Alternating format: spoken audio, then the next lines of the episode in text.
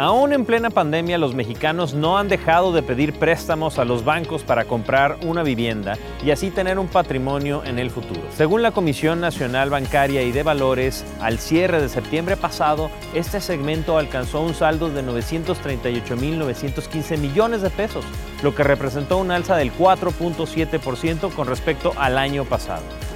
Hola, soy Pablo Arredondo y soy colaborador en IDEX donde te ayudamos a generar tu patrimonio inmobiliario.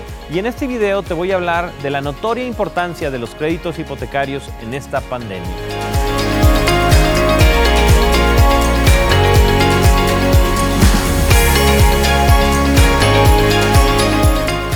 En este periodo los bancos ofrecieron tasas de interés más bajas para que las personas tuvieran acceso a un crédito más barato. La mayoría de ellos ofertaron con una tasa fija, es decir, las personas pagarán los mismos intereses por un plazo determinado sin que esto represente una carga para sus finanzas.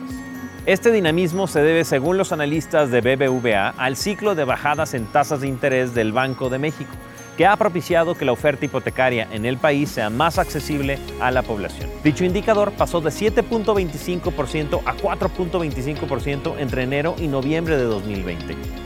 Durante este periodo, otros bancos del sistema financiero anunciaron recortes a su tasa de interés hipotecaria, colocándola en mínimos de 7.75% como es el caso de Santander México. Además, debido a la pandemia del coronavirus, se implementó una serie de medidas para que las personas aplazaran el pago de sus créditos hasta por cuatro o seis meses. Estos apoyos buscaban ayudar a la gente que vio una disminución en sus ingresos y no podía continuar pagando sus financiamientos. Los datos de la Comisión Nacional Bancaria también muestran que la cartera de vivienda de los bancos se sumó a otros segmentos como los créditos al gobierno o empresas productivas del Estado que acumuló por lo menos nueve meses al hilo de crecimiento. Sin embargo, aunque se espera que siga el incremento en ventas a lo largo de este 2020, tampoco se descarta que a finales o siguiente año sí vaya a haber afectaciones debido a esta contingencia de salud. Por ello es importante analizar en qué proyectos vas a invertir y aprovechar que las tasas hipotecarias están en el mejor momento que se pueden encontrar. Esperamos que esta información te haya servido para sentirte más seguro acerca del lugar donde podrías hacer tu próxima inversión.